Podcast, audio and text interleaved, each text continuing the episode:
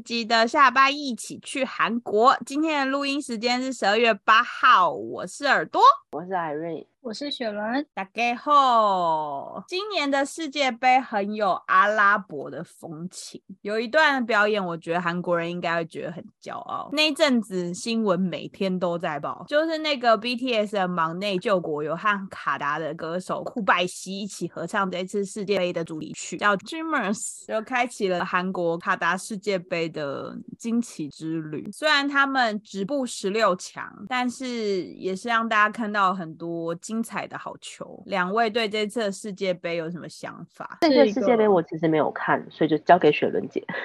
啊，可是我很挑哎，而且我现在好，你现在记忆很薄弱吗？没有，这次世界杯就是那个啊，刚刚讲的惊惊奇之旅，真的对，从小组赛就是各式各样的惊奇跟 爆冷，然后意想不到，出乎意料，真的，这不是很棒吗？因此，所以真的没有动力看了。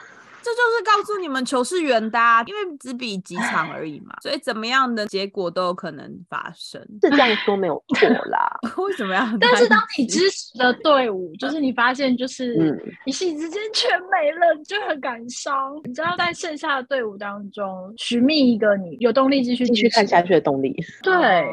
巴西啊，他们只要赢球就很 happy。可是我跟你说，我看世足那么多届，我真的对巴西队没有特别的偏好。我也是。我有一个朋友，他永远支持巴西队拿冠军，拿雷米金杯，雷米啦，什么大力金杯，大力金杯。我在想说你在讲什么？个电影才会出现的东西。大力金杯感觉很像周星驰电影会出现。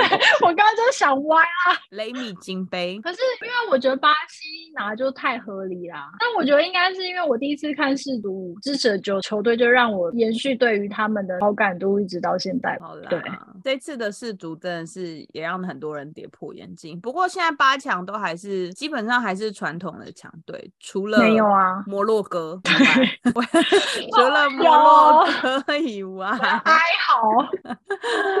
跟你说，所以 PK 真的要好好练。PK 就是运气，门将很重要。真的，对啊，门将的运气很重要。PK 就是运气啊，是你自己说运气也是实力的一种，是没错。但是让我唤起我 N 年前是非常痛心的一个场。二零一零年吗？同同一支球队 拍在 PK，我记得那时候大概也是凌晨三点，然后我看到我真的是流泪吗？是泪洒客厅，没有泪洒。但是心情很糟糕，睡不着觉，但没有，有没有必要这样啊？不过就是球啊，四年后大家还是一条好汉，是没错啊。对啊，而且四年后会变成四十四十六队吗？还是四十八队？对，好像是真的哎，嗯，四十八啦，会变成很多。可是那么那么多队，我觉得不会比较好啊。我有听球评讲，他说会在三个地方踢，然后总共加起来有三十几个场馆，所以不多一点队伍，到底三十二个球队要怎么踢啊？为什么要叹气？因为我现在严重的怀疑他们只是为了收视率，然后要 只是为了赚钱。哎，可是真的某种程度上真的很赚呢。你看我那天看那个光阿根廷那一场，呃，台湾运彩的彩金就是两亿多台币嗯一场，这不是很惊人吗？我身边的所有的朋友啊、同事好像都爱赌球，连我自己都买了一张，结果还是还是很合理啊，钱就飞走了。我很真的 PK 什么不好。好好踢 PK，但那一场从下半场就觉得他们大概，我觉得上半场没有踢进球，我觉得下半场感觉就很辛苦，都是一场硬仗。而且你有看那场球吗？他们就在外面传来传去，传来传去，然后实际上射门或者是打到进去的次数没有很多。我没有看那场球，因为我在剪片。Sorry，对，剪片就是我睡眠的时间。啊，不要闲聊。今天我们要来聊的是那个刚刚有讲到的忙内救国的团体 BTS。嗯，他们是世界流量密码跟赚钱的方程式，所以我们等下要来聊一段 BTS 的小知识。虽然我个人是觉得，你看流量密码跟赚钱方程式是不需要不需要介绍的，可是应该有收听我们的那个频道的一些听众不知道，哎，不能说不知道，可能对他们没有那么了解，所以我们还是要稍微讲一下。如果收听我们。频道有那个阿米的话，我们等下讲不好就请大家多多包，不要延上我们。对，我们今天就是抱着比较路人本的心态在探讨这件事，还有朝圣。嗯。韩国小知识。今天的韩国小知识，我们要来讲的就是风靡世界的 BTS 防弹少年团。这支二零一三年出道的团体，经过岁月的洗礼，已经成为全世界家喻户晓的韩国男子团体。他们的经纪公司是 Big Hit Music，是从 HYBE 分家出来的。防弹少年团最早是由 HYBE 的创办人房石赫亨跟制作人 P Dog 栽培打造的。他们成员总共有七位，分别是俊、金硕珍、苏嘎、明宇奇、J Hope。郑喜浩，还有 R M 金南俊，然后 Jimmy 朴志敏。跟 V 金泰亨还有他们的忙内救国田救国所组成的防弹少年团 BTS 的英文全名是 PANDAN SO NYONDA，意思是阻挡像子弹一样批评和时代偏见的音乐团体。在二零一七年走红之后，加入了不安于现状、朝着梦想不断成长的青春这样的含义。英文缩写也增加了新的定义 Beyond the Scene，意思就是超越现状。除了防弹少年团本身团员以外，另外一个支撑他们走到现在的就。他们的粉丝阿米，在韩国音乐评论家金融大写的《当我们讨论 BTS 的书》里面就有提到，BTS 在国际上可以成功，粉丝阿米的活跃是发挥了决定性的作用。阿米这个粉丝团的名称是二零一三年 BTS 的成员们读了一千位粉丝的意见之后选出来的名称，完整的意思是 Adorable Representative MC for You，意思代表的就是值得大家敬仰的青年代表。大家不觉得这个意思很有选举的意？意念吗？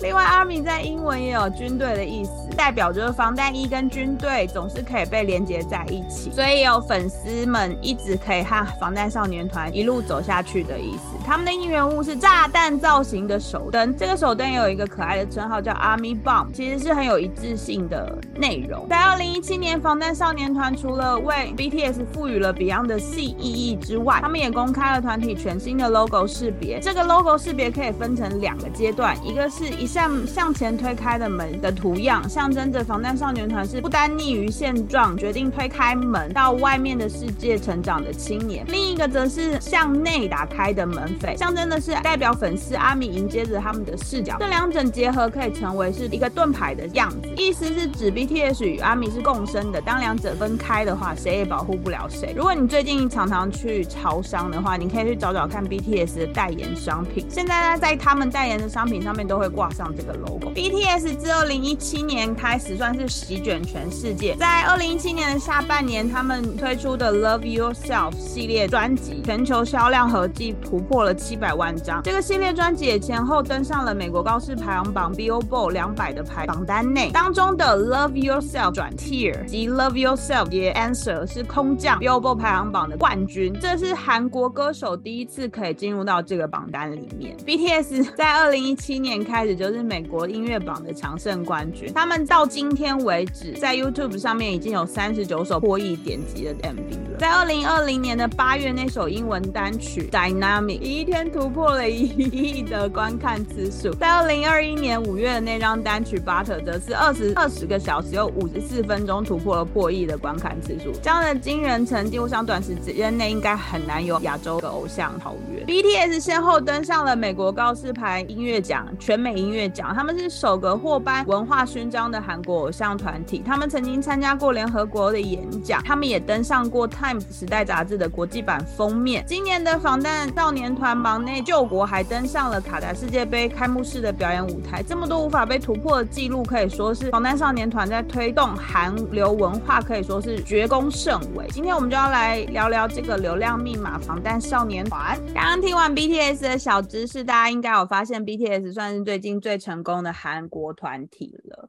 但艾瑞和雪伦，你们知道 BTS 曾经来台湾参加过红白吗？我觉得台湾真的是一块福地，你们不觉得吗？说不知道哎。你们不觉得吗？我觉得台湾是块福地，但认真说，我真的不知道台湾有红白。有啊，台湾的红白就是台式，以前是小燕姐跟哈林。好一点点，我知道有红白，但我不知道他们来参加过。他们来参加过啊，在二零一六年，他们还没有就是走红全世界的时候。所以你不觉得台湾就是一块福地吗？我们之前不是有讨论过 Super Junior 吗？是 Super Junior 也是来台湾 long stay，然后回韩国就整个发达了。我觉得所有的亚洲，除去台湾之外，其他的亚。亚洲国家很多的偶像来台湾发展之后，就会红回去他们的国家。刚刚说的 Super Junior，日本也有阿拉什，阿拉什据说也是来，不是本来就很红吗？嗯，他们在日本之前好像还好，据说那时候发展可能没有像后来，就是来台湾开演唱会之后，回去日本之后变成有点像是日本天团这样的角色。我听阿拉什粉丝表示，因为他们在台湾的演唱会非常非常的精彩，所以日本的粉丝就想要知道到底他们的演唱会有多厉害，因此就是他们开始就变成，就是大家都想要看他们演唱会，可能慢慢的就是越来越喜欢他们的歌，这样。这个是阿拉西啊，那 BTS 也是，就是刚刚说的，他们在二零一六年有来台湾参加过红白，然后之后就开始在世界发光发热，就变成现在的那个大家知道的防弹少年团。两位对刚刚我们讲的这一段有什么想法吗？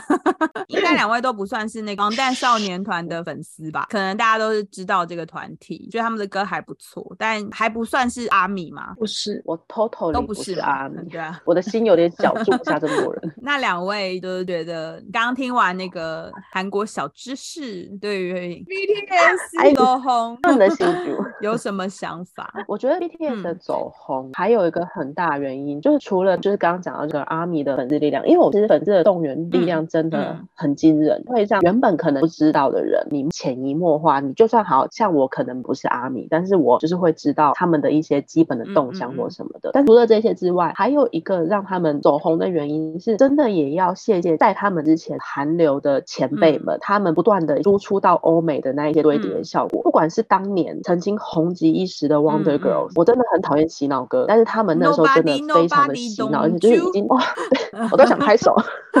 这就是是那个时候你会下意识做出来动作，然后那个时候其实他们不只是在亚洲地区，是真的已经跨到欧美地区，然后在后面一点点的那个赛苗书的七八五也是引起大量的模仿。我觉得真的是从那个时候开始，除了亚洲地区之外，就是欧美人士们看到，而且还有注意到韩流文化的时候，再加上因为后来就不管是透过 YouTube 或者其他的一些网络社群力量的话，真的是完全打破那个国界限制，让整个 BTS 的力量就是完全的大爆发。我个人是这么。觉得雪伦姐的看法，嗯，我的看法，我可能会比 Irene 再熟悉 BTS 一点点，就那么一点点，但是是 a little bit，就那么一点点，a little bit，就是因为像刚刚小知识里面有提到，包含他们要改那个 logo，其实他们就是对。于防弹少年团而言，他们会觉得他们跟阿米对彼此来说是一个非常亲密的互动，然后是一个很珍贵的存在。然后我自己是觉得，因为我可能差不多就是在他们要走红的那段。时间开始有比较深入的研究了解这个不算研究，只是因为那时候刚好有一个因缘际会，嗯，就是刚好救国有上一个综艺节目，然后 V 有去演戏，嗯嗯嗯，那刚好那个节目跟那个戏我都有看，然后我就开始对这个团体产生了一些好奇，然后才发现说，哎，BTS 他们其实有一些自制的综艺节目，那我就是透过看他们，简称是跑蛋啊，好像就是 Run BTS 之类，反正就他们自制的综艺节目，然后包含他们以前习惯性在每一个周年的时候都会有 BTS 聚餐，在他们周年的时候会有一个类似这样喝酒的一个，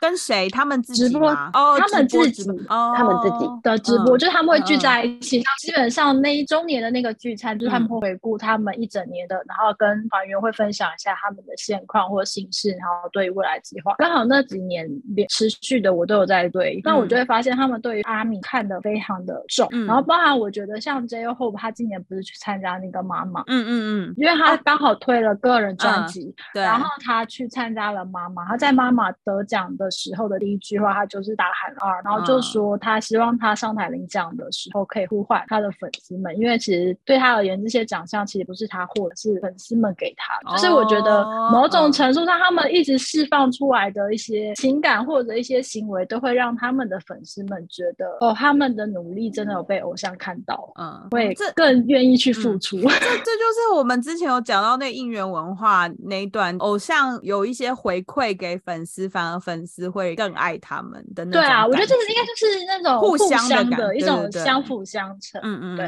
哎，我发现你刚刚讲的那些内容啊，比如说呃，他们可能每一年年末都会有一个回顾，是不是韩国偶像都会做这样子的活动啊？我记得 Super Junior 好像也有嘛，对不对？类似他们比如说几周年、几周年都会有一个成军，然后大家聚在一起会有一个直播，这是是韩国偶像团体的那个吗？习俗吗？或者是一种潜规则？他们很常会有一整年年末 ending 的时候聚在一起做一个团综啊，就是直播也好，或者一些 season 的 ending 也好，都有。因为像其实水晶也有，不管是温馨的走向或者是搞笑的走向都有，就是粉丝的开心的时间。所以其实所以其实像 BTS 他们在做这样的活动，其实也是某种程度，它是让粉丝可以看到他们的偶像再重新聚在一起。因为毕竟有的时候大家都很忙，大家各自都有各自的工作，他们如果要结成一个团体，就是同时出现在粉丝面前，是不是比较困难？所以这样子的那个节目，是不是某种程度也让他们有更多跟粉丝共同创造一些回忆的时光？哎，可是我觉得就是，嗯，在我看 BTS，他们其实跟其他团体有一些些不大一样，是他们个人的行程或是个人的一些工作其实很少，他们基本上在他们宣布单飞之前，基本上在绝大多数都会是以团体的形式出现在他们，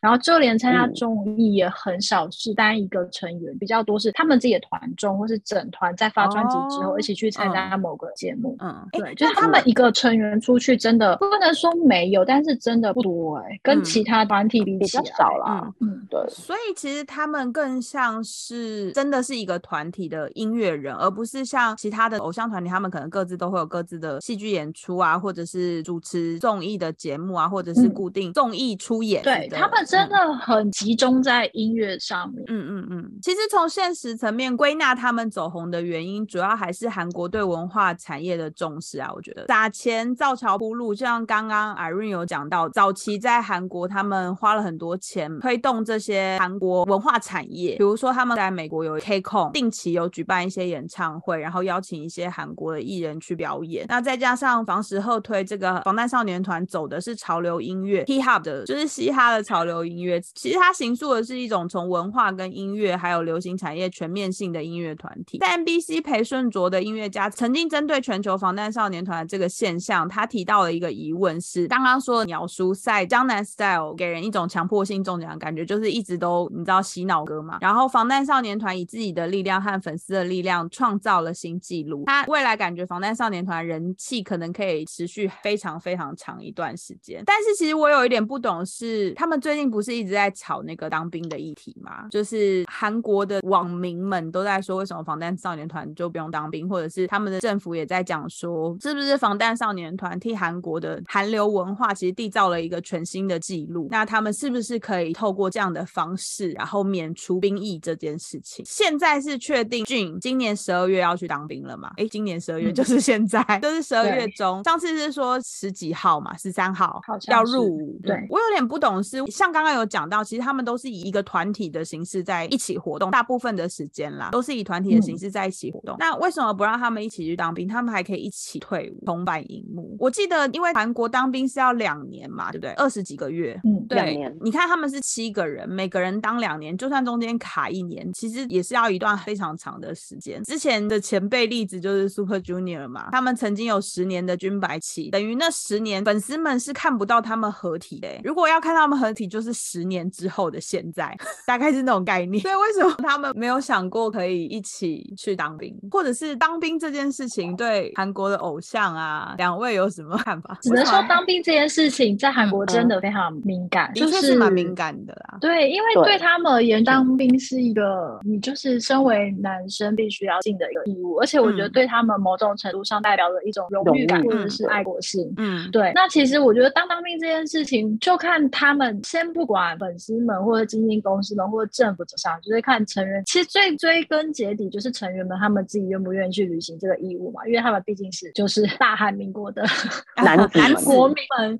对，就是如果大家不要那么带那么多有色眼光去看，其实就是他们就是时间到了必须要当兵。嗯，我觉得当完兵也不一定说不好，因为我觉得当完兵之后社会观感来讲，对他们反而是加分的。嗯，因为你不去当兵是扣分，对，所以你当兵是非常正常。我有听到一派理论是说，因为他们不去当兵，所以他们现在的那个知名度在韩国啦，应该是说他们的形象可能没有之前这么好。对啊，因为对他们形象有很大的影响。因为他们其实二十岁要当兵耶，他们到现在已经要三十岁了。他其实跟一般社会大众比，他们。已经晚了快要十年入伍。嗯，可是对于那些年轻的男生们不理解，说为什么他们就可以当？嗯，因为他们很红啊。那 这就牵扯到政府的兵役的法令到底是怎么样去定义红这件事情。也许对他们而言，其他的你说他们很红，红到这个程度，那也许之前也有一些团体是红到国外，那为什么前辈们要当兵，到他们就可以去争取说不当兵？那后面如果再有一些新的团体出来，那他们是不是可以遵循同样的方式？嗯，我觉得就变成是他们现在没有明文规定，但是在这个法令没有定出来之前去吵说他们不当兵，对于我觉得就是公平性的问题吧。嗯，这是从社会角度来看，嗯，应该要再早一点，在可能他们已经到不得不当兵的那个时间点之前，他们就是大家都应该要，政府也应该要去调整那个兵役的规范。就是如果假设真的是他们不要当，觉得因为他们真的为韩国缔造了非常多记录，在国外的音乐圈上面，我觉得可能要更早一点把那个条例制定出来，而不是到他们已经不得不进去当兵的那个时间点才来在吵这件事情，的确是会让乡民们感到非常不舒服。就是韩国的网民有，我后来有去看了一下法令，其实他们已经针对这件事情有修法，因为在二零一九年之前，韩国的男生其实他们演兵役最多就是到二十八岁，嗯嗯，就无法再演。对，可是因为 BTS 的关系，他们在二零一九年修法，现在是展延可以到三十岁，所以他们其实已经延后两年了。对展延这件事情来讲，他们要的应该不是展延。我之前在学音乐的时候，我有一个音乐老师是男生，就是教吉他的老师，他就曾经讲过说，其实当兵这件事情对某些人来讲真的是蛮蛮浪费生命的，就是因为可能对他们来讲，他们要做的事情不是保家卫国，他们要做的可能是在其他的领域有更多的发展。我理解。这件事情，可是我觉得这就是回到刚刚一开始，就是你政府并没有定出这样的法令，因为嗯，浪费时间这件事情，就是如果你是针对 BDS 这个团体，我觉得就会有一点有失公允，因为你说他们在为国争光，在国外嗯。获得前所未有的成功，可是你撇除掉在这个行业，你可能在体育界或者是在音乐界或者其他的，他们如果需要，他们一样要获得一定的成就，才有办法，嗯，可能有这样的特殊资格，可是那些成就是很难到达的成就，而且是必须要的比较具体，他们有定出一些非常具体的方向，嗯，或是你要达到的状况才有可能。可是因为你现在只是说他现在全球人气很高，等等等，我觉得这对于大家就很难去界定说你到底要获得一个什么样的成功，才算是你可以有免疫这样的资格存在。因为如果说对我而言，就是像运动员好了，你知道运动员他可能停止训练三个月，嗯，可能就会差很多。更何况他如果是职业运动员，他如果是也许目标是要参加奥运，嗯，那我觉得那跟就是在起跑线上就会让他落差很大。嗯，但音乐也会啊。我觉得有一个比较对音乐人来讲比较不公平的是，因为你音乐其实很难界定你到底要怎么样才算成功。可是像呃体育界，你可能很明确的可以说，哦，你夺什么牌，你拿了什么冠军，你可能就可以免疫。但音乐其实你很难说，哦，你拿了什么样的奖，你就可以免疫。因为对那个对每个人来讲，他那个音乐奖项的定义可能不是一样的。比如说，我们可能觉得台湾人可能觉得台湾的金曲奖很厉害，可能韩国人不觉得台湾的金曲奖很厉害，大概是那种概念。所以我觉得在音乐上面，你要怎么去定义说他有怎么样的成功，我觉得这是很难被界定。这可能也是为什么一开始大家对音乐人或者是演艺圈，你要获得怎么样的成功，没有办法定义说他怎么样可以不用当兵。但我觉得这就是让他们思考的一个点吧。因为举例来说，他们好像在法律上有明文规定过，但这个可能就仅限于古典音乐。但他们就会比如说在某种特定的大赛，他如果有得奖或者什么样，他们可以取得这样的资格。就是如果你刚刚提到音乐界，但我觉得这就是他们自己真的要去思考，他们要怎么样定义他们的成功。嗯嗯。如果你在比如说像可能格莱美对他们而言就是一个指标，嗯，那也许就是你获得格莱美的某一个奖项，我们就认定你是有达到这样的资格。那这样我觉得你法定法令一旦定下来，其实大家就没有什么好说的啦。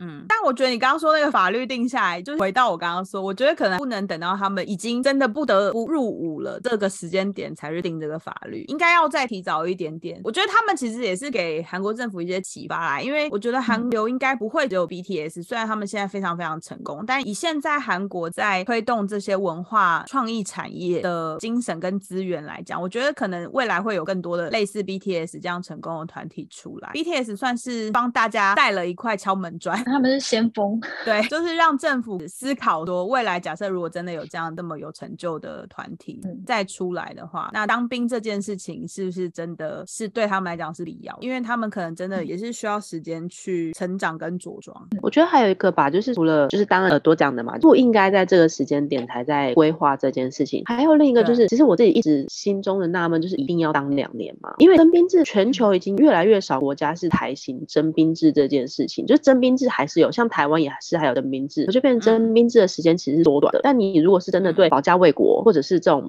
兵役制度是有憧憬的，或者是有目标的，那你可以去成为政治的一些军官什么的，不管他是真正有制定度，他可能得到什么格莱美奖啊，或者得到什么奖，或是古典音乐的什么什么奖之类，或是运动员，就是我觉得他们最应该去思考是征兵制两年的这个期间，真的对于全国男子是一定有必要推动的吗？这个我可以稍微反驳你一下。好啊，为什么他们会是征兵制？我觉得他们有不得不的苦衷，就是因为台湾北方还是有北韩，对，就跟台湾一样嘛。嗯，历史因素跟政治背景，嗯，就是对你必须不得不这么做，所以才会是到目前为止啊。因为台湾其实曾经也考虑过要募兵制嘛。对，而且你们知道现在本来台湾现在当兵的时间越缩越短嘛，现在又要回复，现在又要回复了，扣一扣剩两个月吧。对啊，两四两到四个月，但是现在又要变长了。哦，所以其实我觉得那个是有不得不的苦衷，就是对这两这两个国家来讲。所以其实我觉得韩国跟台湾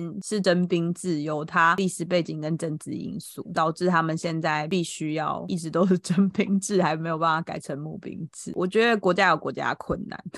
嗯，这确实是。所以韩国的乡民网民会这么这么反弹这件事情，我觉得可能也是有他们的道理。但是的确，他们的网民跟他们的酸民是比较激进一点。我觉得这件事如果放在台湾，大家可能不会有这么多反对的声浪，因为台湾真的如果要取得这样子音乐的成绩，我觉得的确是蛮不容易。因为台湾这么小的国家，虽然早期台湾的文化创意产业其实是很盛行的，应该是亚洲国家算是走在很前面的啦。只是现在的确是做的有点辛苦，我觉得。我觉得那可能也跟台湾比较没有那么有钱有关。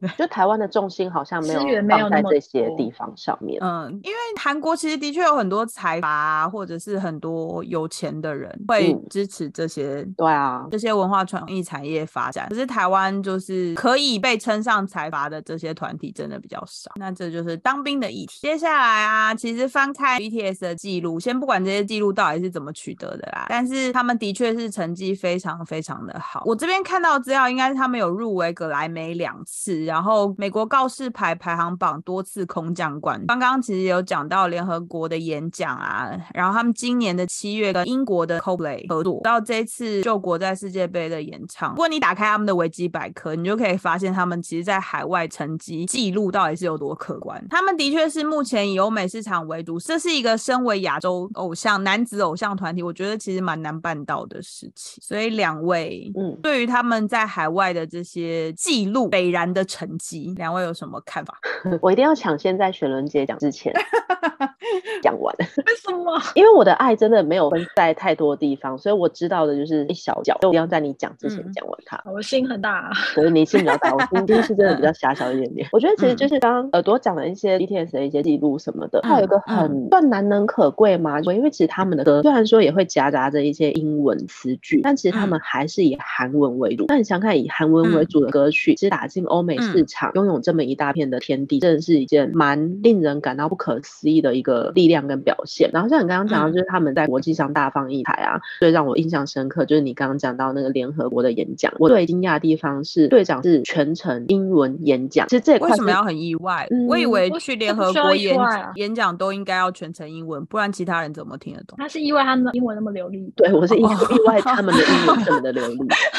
我想说，嗯，去联 联合国不是就应该要这样吗？嗯嗯嗯。登上《时代》杂志，我不会太讶异。但是登上《时代》杂志的主标是说他们是下一个世代的领导者，然后而且把防弹少年团就列为世人必须要认识的六组韩团之一。其实这个之前我跟学人姐我们也讲到，就是防弹已经不单单是个偶像团体，而变成了一种世界的文化现象。嗯，的确是。刚刚你讲那个《时代》杂志，它主标是掌握世界的新一代领袖，就是 BTS。其。实，在欧美有很多报章杂志跟媒体都为 BTS 下了很多注解，比如说像《费加洛报》，他就说他们是披头士的转世，千禧一代的里程碑。然后《卫报》也有讲到说他们是首次抵达西洋音乐产业巅峰的韩国团体。然后英国广播公司也是说，因为披头士其实是英国团体，他们就有讲说他们是二十一世纪的披头士，全球流行的轰动。然后美国广播公司则是说，防弹少年团是世界上最好的男子团体。所以其实他们真的算是在世界的音乐场域里面缔造了一个韩国团体的奇迹。嗯另外有一个很值得一提的是，他们的商业价值极高，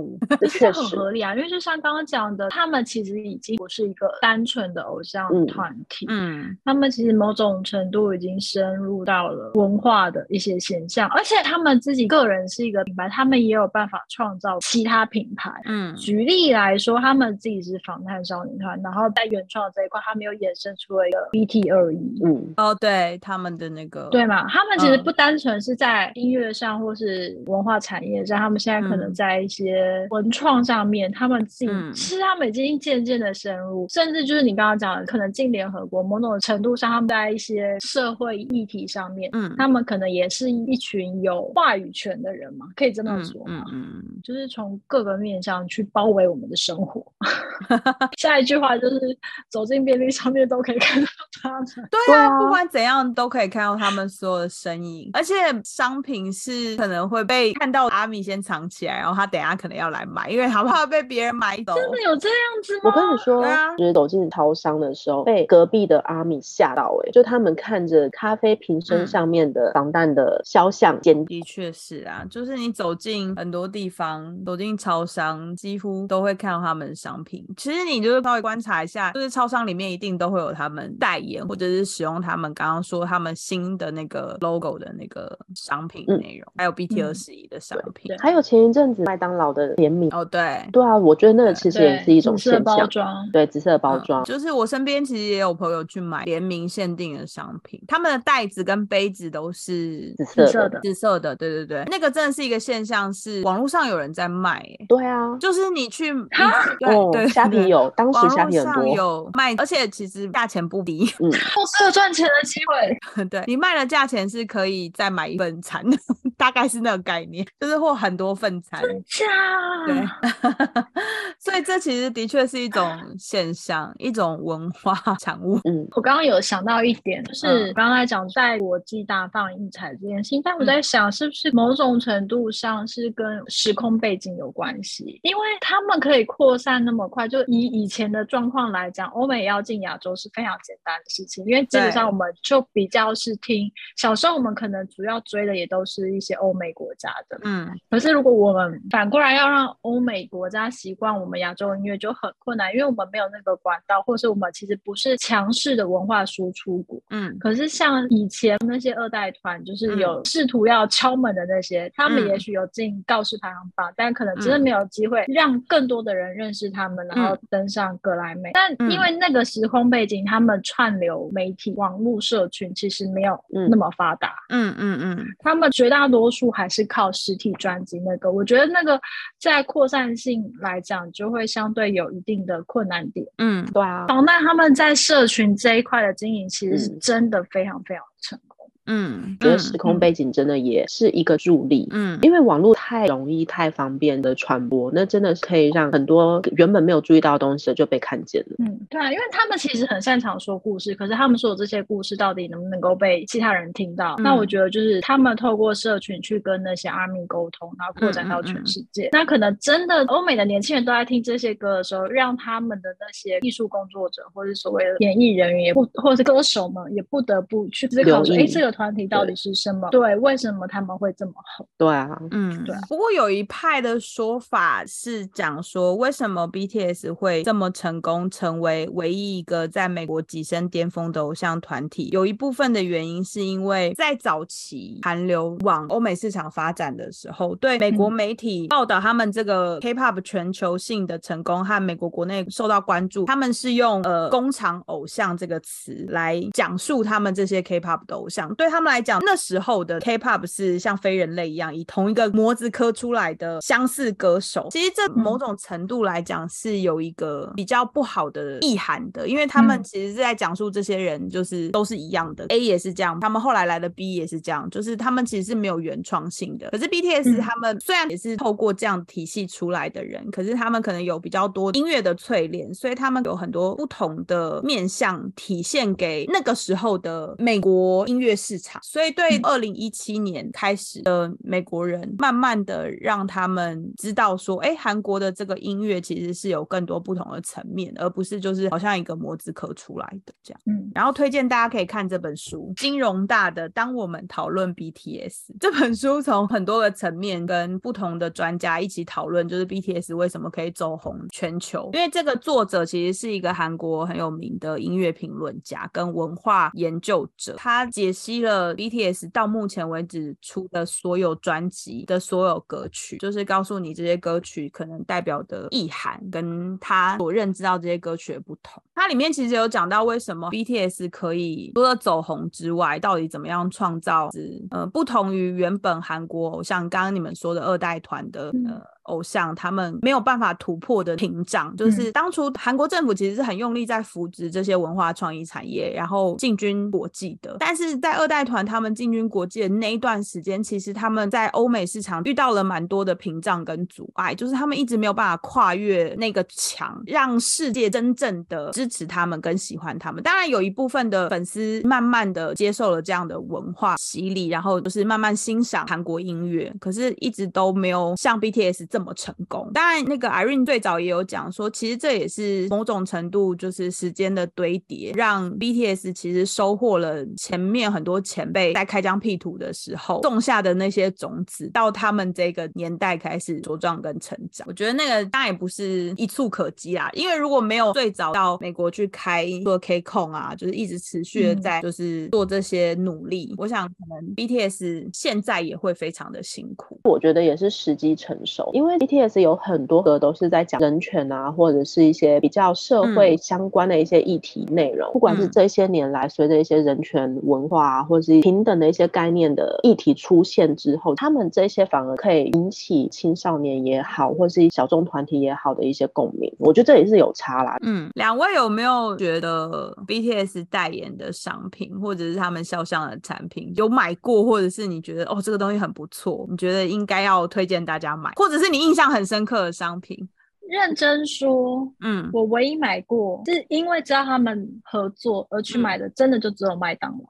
哦，麦当劳，因为是比较容易入手的，是不是？而且会吃。我本人也喜欢吃麦当劳，可以吃，重点是可以吃。可是他们那个商品，我记得很蛮难买的，不是吗？会吗？我不知道，我以为蛮难买的。我应该说那个不难买，大家为什么要在网络上卖？我记得他们那可是那一阵子，你只要买包装就是那个啊。哦，所以不是很难买嘛？那为什么要在网络上卖？那你去买。就好了，不知道，就像现在的那个试毒的麦当当杯，所以我刚刚很意外，对啊，我刚刚很意外是它还可以卖钱，那我当初为什么要进到社桶？不是，可是我记得那一段时间真的很难买，就是它好像只有一段时间，很短很短。对啊，它是期间限定，好像没有很，但我记得没有很难买，因为我吃了两袋三次，哎，所以你那一段时间一直吃吗？还是你隔了很久吃？比如说一个礼拜才吃？没有，对啊，我差不多一到两个礼拜会吃一次啊。所以你那一两个礼拜买的都是那个 BTS 的包。装，只要你有订，它来的就是 BTS 的包装。我印象，我的印象，我的记忆告诉我是这样子，但也许有错。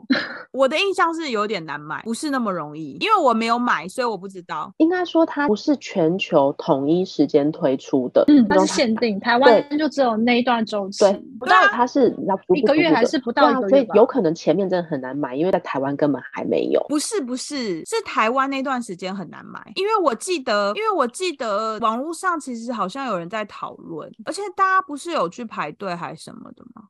而且它有限定的东西，酱吧还是什么？对，还是原本的酱好吃。嗯，真的，我跟你说，永远糖醋酱是。你知道艾瑞你也有买是吗？但是我是因为酱所以买的。我知道，我知道啊。是没有，我只是想要确认这件事情，就是没有到非常难买。对啊，就是你订就有那个东西。但至于其他的代言，我是真的就没有太多的涉虑。我自己有一个印象很深刻是他们的衣服，他们的睡衣，我我记得好像是他们设计的睡衣，然后很难买在韩国，而且卖。的很贵的样子，记得那一段时间有造成韩国粉丝的抱怨。哎，可是我跟你说，他们现在其实就算不用代言，只要从他们口中吐出任何一句话，那样商品就会被秒杀啊！真的假的？曾经在某一个影片片段当中出现了一罐香水，然后那个香水可能是救国在使用的，那罐香水就缺货，然后可能他们 有时候会分享自己的 TMI，然后可能又说他们吃了什么东西，或是喝了什么，他们最近喜欢吃的零食是什么。加上就会被清空，对哦，那真的是蛮不容易的。对，所以我觉得他们本身的号召力非常的强大，非常惊人，这的确是蛮厉害的。但我跟你说，这个行为其实出现在各个粉丝的身上。只是可能因为阿米的人数更众多，所以那个清空的力量就会比较快一点。我曾经有跟我其他的朋友讨论过这件事情，就是呃那时候是基努里维吗？还是还是某一个偶像吧？我有点忘记了。就是有一个男子，然后他代言了某一款女香，就是女性的香水。然后我就跟我的朋友讨论说，哎，谁谁谁代言了这个香水？然后他们就说，真的会有人因为这个人代言了那个香水而去买吗？会，所以事实上是会有。会啊，就包括很多代购，他们其实前面就会写说，例如，例如谁用，例如对，例如说赫仔同款、东海同款，嗯嗯嗯。其实我有观察到，我觉得 BTS 带动了这个商业价值，其实是到目前为止，我觉得应该没有人可以超越他们。就是细数他们的所有周边代言的商品，不管是台湾、日本、韩国，我觉得应该没有人可以超越他们七个人加起来带来的这些商业价值。到目前为止。亚洲啦，我觉得应该没有人可以超越，我们就期待下一个。短时间都很难被超越，应该说空前，他们真的是空前。对啊，可以期待一下未来的韩国男子团体。你怎么不期待一下台湾的团体？也许有一天也可以达到。我觉得台湾比较难诶，因为台湾的那个，毕竟台湾的群众比较小哦。我身边其实有一些阿米，我认真访问过他们为什么喜欢 BTS 主要的原因。有一些人是觉得他们的歌很好听，所以入坑。而且我发现，像喜欢他们歌而入坑的。阿米其实是蛮多的，这个让我蛮意外的，因为我本来还想说韩流偶像可能就是我喜欢他们的外貌，然后跟他们的表演，但是喜欢他们的歌，就是我觉得是让我蛮意外的。所以就是在疫情时间，我认真的找了一些 BTS 的歌来听，我觉得他们的歌的确是蛮流行的，就是他们的歌路好像跟一般韩国的歌曲有点不太一样，就是比较属于 pop 一点的曲风。然后最近是。Spotify 也有公布二零二二年串流音乐最多人听的歌，BTS 是前三名，是第三名。我觉得他们歌曲其实算是蛮主流的。所以会收获这么多粉丝，我觉得其实不意外。如果是我自己在看，跟我自己在听他们的歌的话，我觉得的确是接受度蛮高的音乐啦。而且他们有一些像 Butter 啊，或者 Dynami 啊，都算是英文歌词，然后很容易入手。他们以前是真的不出英文歌，所以他们有一些坚持。他们觉得他们是身为韩国的团体，他们希望他们以后在音乐创作这件事情还是能够坚持下去。嗯，但确实现在多了很多的英文歌。我觉得要接轨世界，尤其是欧美，因为欧美的音乐产业其实我觉得有一点点排外，嗯，所以要让他们可以喜欢，的确是需要一些让他们可以有更多共鸣。当然，现在韩流算是一个趋势，所以很多人都开始学韩文。可是我觉得要让更多人可以愿意支持他们，我觉得这一些调整是必要的。嗯。嗯，两位有没有觉得哪一首 BTS 这歌，还是你们很？我觉得可以让艾瑞先讲，我可能有蛮多歌单，因为我其实口袋名单没有，因为我真的觉得他们的歌蛮好听的，但我不是阿米，但是就是你刚刚说，因为音乐，然后开始有更多的关注，他们是好像真的会，这个是我真的遇到很多阿米，他们都跟我讲一样的话，他们都是因为就是 BTS 的歌，所以他们才成为他们的粉丝，我觉得这是蛮少见的，喜欢韩国。偶像团体入坑的原因，却是因为音乐。是我认真听了好几首，确实他们的歌是接受度高的曲风，然后也是真的好听。可在这么多首歌里面啊，有一首歌特别引起我注意，也不是跟曲风或者是什么有太大关系，而是这首歌让我比较大的印象是在它的主题，就这首歌其实就叫《二十一世纪少女》，它其实就在描述二十一世纪的少女，你们不用再去注意其他人的眼光跟目光，你只要做好自己就好。这其实也呼应了他们之前在联合国演讲的时候讲的，他们刚告诉大家，就是你们只要做你们自己就好了，那你就是最棒的，你不需要去做改变。在这首歌里面，就是大力的去倡导是全球的一个趋势，就是性别平等的这个风气。但为什么会说我对这首歌印象很深刻？是因为其实必须老实说，韩国女性的地位是比较低，确实来说，就韩国女性的地位是比较被物化的。那其实就像世界经济论坛，它曾经在二零一三年，是他们有做过一个全球性别差距的一个报告，当时他们是用一百三十六个国家去当做是个调查对象，结果韩国它的性别平等的排名是在第一百一十三名，其实已经是后半段，比后半段再更后半一点的一个排名。所以韩国它在性别平等概念跟状况，老实说是比较严重，就是男男女性别不平等这件事情是比较严重的。就是防弹的这首歌会让我特别注意，就是他们是在女性平等，就性别平等这件事情把它拿出来讲，然后做成了一首歌。老实说，就是我虽然不是女权主义者，但是我其实针对这件事情，我会觉得还有一点点感动。所以其实我是对这首歌会特别有共鸣跟深刻印象。嗯，就不是针对说什么曲风我觉得很好听啊或者什么的，而是这一首歌的主题跟概念刚好就是被我看见了。的确是蛮值得注意的。如果是这样子，就是它有很深的意涵。对，这好像是 BTS 的歌里面都会有一些潜在的意义，是要告诉他们的粉丝或告诉这个世界。嗯，这其实某种程度也是嘻哈的精神，就是你从歌曲里面跟歌词里面可以阐述一些你的理念跟你的想法，而不是只是把歌词抒发出来而已。嗯，我觉得某种程度上也跟他们自己才华有关，因为他们毕竟这个团体本身自己就有作词作曲的能力，包含他们有时候可能自己也是制歌曲的制作人。那他们有任何的想法，或是每一首歌曲的制作一定有他的灵感来源。嗯，那他把这些灵感或是投射在歌词当中，或者转化成音乐，甚至于他们成为一首歌之后在舞台的表现等等等，我觉得他们就会是有一个连贯性的包装。嗯嗯嗯嗯，让所有听到这个歌或看到这个表演的，可以非常深刻的去体验他们想要传达的那些讯息。嗯嗯嗯。那雪伦姐呢？我的歌吗？我想想哦，因为你有提出你会问这个问，然后我那时候在想说，我一定要 分享一些不是他们主打歌的歌曲。但有一首歌我真的不想要错过，但我觉得你们一定都听过，是《春日》。我没有听过吗？你们应该有听过，但是《春日》这首歌它基本上。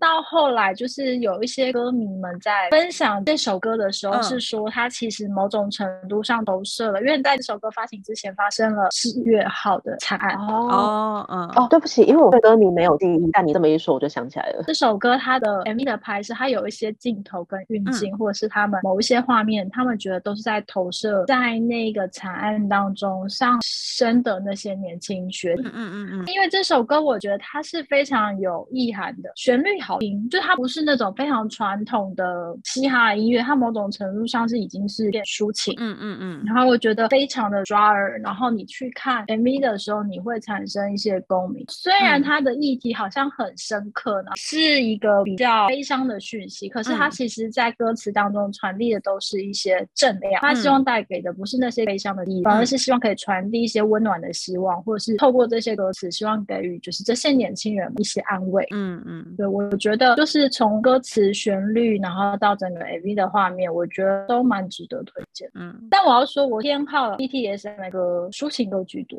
那应该就是你偏好的歌就是抒情歌比较多吧？还是你有其他的？哦，那我可以另外分享一个，这个真的不是主打歌。我那时候为什么会特别？原本是听他们歌，但是后来我很喜欢看他们的练习室。嗯，练习室的拍摄就是韩团，他们很常会就是出歌之后就会有 MV，MV。完之后，他们就会有练习室的直播，反正就让你完成看到他的舞蹈。嗯，后来很喜欢看，是因为我曾经对于他们舞蹈或者是舞台表演有深刻的印象。我觉得他们非常值得看，是因为有一首歌是 Up to Date，那这首歌它非常强烈的嘻哈风格。然后那时候我看到那一场表演，他们是从一开始就给你非常震撼的镜头，然后一字排开。我觉得他们团员是七个人嘛，可是包含舞群大概可能有到二三十个人。其实已经变成是大型的那种街舞团舞的那种舞台呈现的概念。嗯，然后因为呼应他的歌词，那 today 他他希望表述这些年轻们能够勇敢的发声，发出他们的声音，然后可以让世界更加美好。那为什么会取名 Not Today？我后来有认真的去看了一下。刚刚我们讲到，就是他们每首歌都有所谓的灵感来源。嗯，那这首歌的灵感来源就来自于《魔戒》，就是《魔戒》应该是三部曲最最后一部吧。就是他们强兽人要去攻城的时候，亚拉冈不是有发表一篇演讲？那基本上就是告诉他们说，他们不管怎么样，一定要誓死奋战，绝对不会在今天输掉。大概是那样子的概念。嗯嗯。所以他们就是采用这样的意义取名了 Not Today。然后因为这样的关系，所以他们在舞台编排上面，嗯，那些舞群他们还堆叠人墙，嗯，他们还变成了一台坦克。你说所有的人加起来变成一台坦克吗？对，好厉害哦！就是你有看过他们团舞，就知道那种专门的编舞团体，他们其实会有很多的技巧。反正就是人搭人，最后是变成是一个很像大炮或坦克的概念。那个炮管就射着那个成员，然后成员就在前面奔跑，然后有那种要闪避子弹，就觉得整个舞台非常的有趣。然后就是因为看了那个舞台之后，我就对于他们所有的舞蹈创作，包含歌词内容，有会很有兴趣想要研究。嗯，他会在一瞬间给你非常的强烈的印象，然后就包含当中讲的。就是韩团，其实他们很强调是刀群舞，然后我很喜欢看 他们的练习，就是网民们都会说，看他们练习是是会有一种爽感，就是因为即便人这么多，在每一个舞步踏踏踏踏，那个时候踩在地板的声音都是一致的，没有任何的偏差。好啦，BTS 某种程度真的是缔造韩国的奇迹啊，他们也是流量密码，这就是我们为什么要做这集的原因。虽然我不是阿米，但是我真的是由衷的佩服他们，因为我觉得亚洲短期期内应该没有办法出另外一个 BTS 这样子这么高成就的团体。他们现在也算是要去当兵了，我觉得酸民应该可以短暂的放过他们，不要再逼他们了。粉丝可能也会有一段时间看不到他们合体。那如果这段时间大家就是有一点。们那个 V 金泰亨不是要去参加李瑞镇的家？我记得是西班牙吧，他们会开一个小酒饮食堂的那个续集，V 也正式加盟，成为他们应该真的是忙内的忙内了。嗯，所以大家应该也可以看看他们的节目，然后听听我们刚刚介绍的歌姐姐们。如果你不是粉丝的话，也可以听听看。然后刚刚有说嘛，听他们歌很有可能会成为阿米，看有有没有慧根可以变成阿米的一份子。最后一样啊，记得按赞、订阅跟分享，是不是应该没有按赞？就反正订阅跟分享，如果有机会可以去我们的 FB 按赞，IG 可以按。对，FB 按赞，IG 可以点爱心。有事没事也可以留言给我们，跟我们互动一下，让我们知道大家有什么想要知道的韩国小知识，让我们有新的题材可以继续跟大家分享。就这样，下班一起去韩国，我们下礼拜见，撒拉嘿，安妞，安妞。